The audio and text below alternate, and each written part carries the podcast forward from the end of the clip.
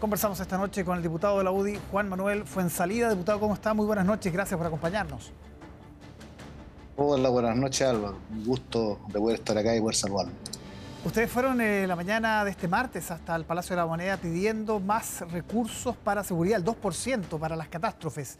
Eh, ¿Cómo se fundamenta esa, esa, petición y se han recibido hasta altura ya alguna, alguna respuesta del gobierno? Bueno, primero señalar, Álvaro, que esta es la cuarta vez que vamos con esta solicitud a la moneda, porque no es solamente el tema de los recursos, sino que también hemos planteado una agenda corta en materia de seguridad. Y creemos que esta, esta agenda corta, si no va acompañada de recursos, eh, va a ser bien inoficioso.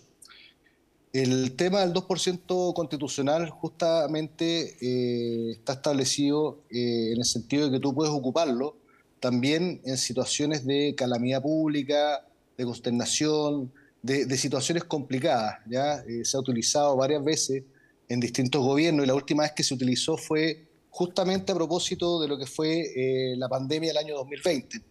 Y por lo tanto, así como al presidente Piñera le tocó la pandemia, eh, nosotros lo que hemos dicho es que al presidente Boric le tocó este nuevo fenómeno, que es el del crimen organizado y esta violencia mucho más violenta y una derivada adicional que es la migración ilegal. Entonces creemos que eh, acá eh, cualquier tema legislativo que se haga en el corto plazo ya tiene que ir acompañado de recursos porque si no, insisto, no, no va a tener mucho, mucho sentido, sobre todo para enfrentar una nueva realidad a la cual no estábamos acostumbrados.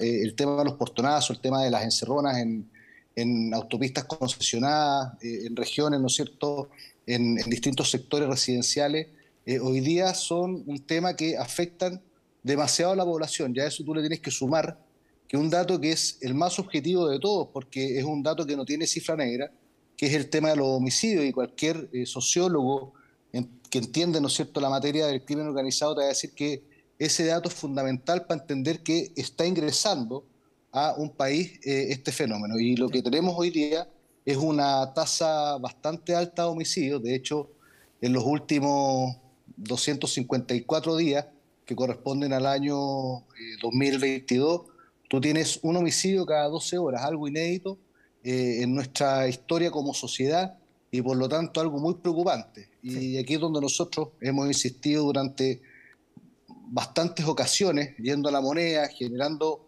sesiones especiales en la Cámara de Diputados, porque acá se tiene que reaccionar, porque si no eh, se nos va a poner el panorama muy complicado eh, y hoy día por lo menos eh, estamos a tiempo de poder buscar soluciones y poder combatir este flagelo que, insisto, parte con el crimen organizado, pero tiene sus derivadas en esta delincuencia mucho más violenta y en esta migración ilegal que, que hoy día, ya de acuerdo a las últimas cifras, tenemos 38 mil personas que han ingresado ilegalmente al país hay un dato, eh, una banda que se capturó la semana pasada, si mal no recuerdo, que eran los valencianos, que es la banda rival de los del Tren de Aragua. O sea, ya tenemos dos bandas rivales acá en Chile.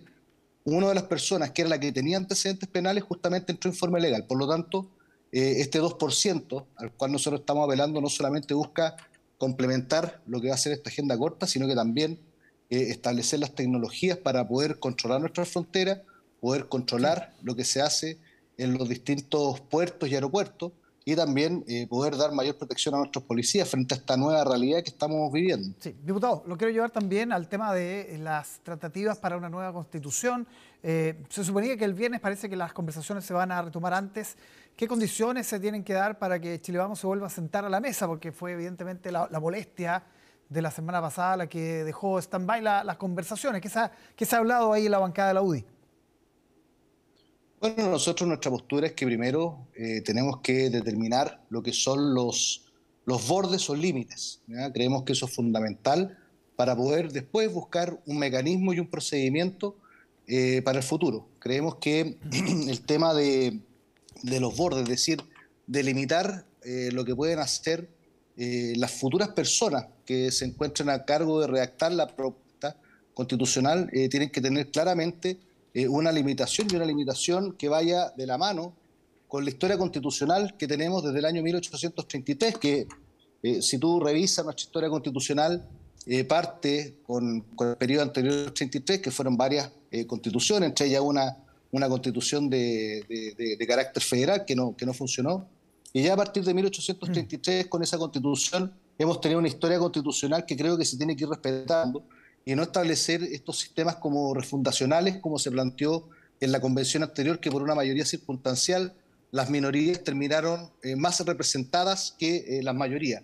Eh, por lo tanto, creo que primero, o sea, lo primero acá es determinar esos límites y esos bordes, Álvaro. Sí. Ahora, esta idea que está rondando, donde parece haber algún grado de coincidencia, expertos en listas cerradas nacionales, que en vez de ciudadanos vayan expertos elegidos por los partidos. Eso en, en Chile Vamos, en la UDI, tiene tiene respaldo porque parece haberlo, por ejemplo, en el Partido Socialista y otras, y otras colectividades. A ver, nosotros hemos planteado que eh, vamos a ir viendo las alternativas que se estén dando en la medida que avance este proceso. Pero para nosotros lo primero es el tema de esta limitación, este, este rayado de cancha que van a tener que tener eh, quienes estén eh, en el organismo encargado de redactar la propuesta sea un comité de expertos, sean elegidos eh, por voto popular, sea mitad voto popular, mitad congreso. Bueno, hay múltiples alternativas, pero para nosotros lo primero es el tema de los bordes, Álvaro, ¿ya? Y, esa es la, la, conversación que hoy día se lleva. Y nosotros somos convencidos de que para no repetir los errores que se cometieron en el proceso anterior, de los cuales también fuimos partícipes, eh, hoy día lo primero es, establecer este, este rayado de cancha respecto a lo que pueda ocurrir después, si tú me preguntas a mí, creo que, claro, eh, expertos eh, en la materia sería lo ideal, ¿ya? Sin embargo, eh, todos sabemos que una cosa es la técnica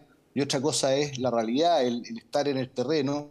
Y, creo que desde el punto de vista se tiene que buscar un, un, mecanismo que equilibre, que equilibre tanto lo que es la técnica legislativa, es decir, que, que, que abogados constitucionalistas puedan estar a cargo de, ciertos temas, pero también aquí hay un tema social que se tiene que incorporar eh, en normas constitucionales, porque sin duda que eh, desde el 80 hasta parte hemos tenido bastantes cambios en nuestra sociedad y por lo tanto creo que eso es lo que se tiene que, incorporar eh, también en la nueva propuesta, de manera a tener todas las miradas, pero una mirada que también eh, tenga ese tecnicismo que permita hacer del texto un, texto que sea eficiente para los próximos 30, 40 años. Perfecto. Le agradecemos al diputado de la UDI, Juan Manuel Fuensalida, por esta conversación aquí en Tele 13 Noche desde La Serena. Muchas gracias, diputado. muchas gracias a ti y que sea una buena noche. Saludos.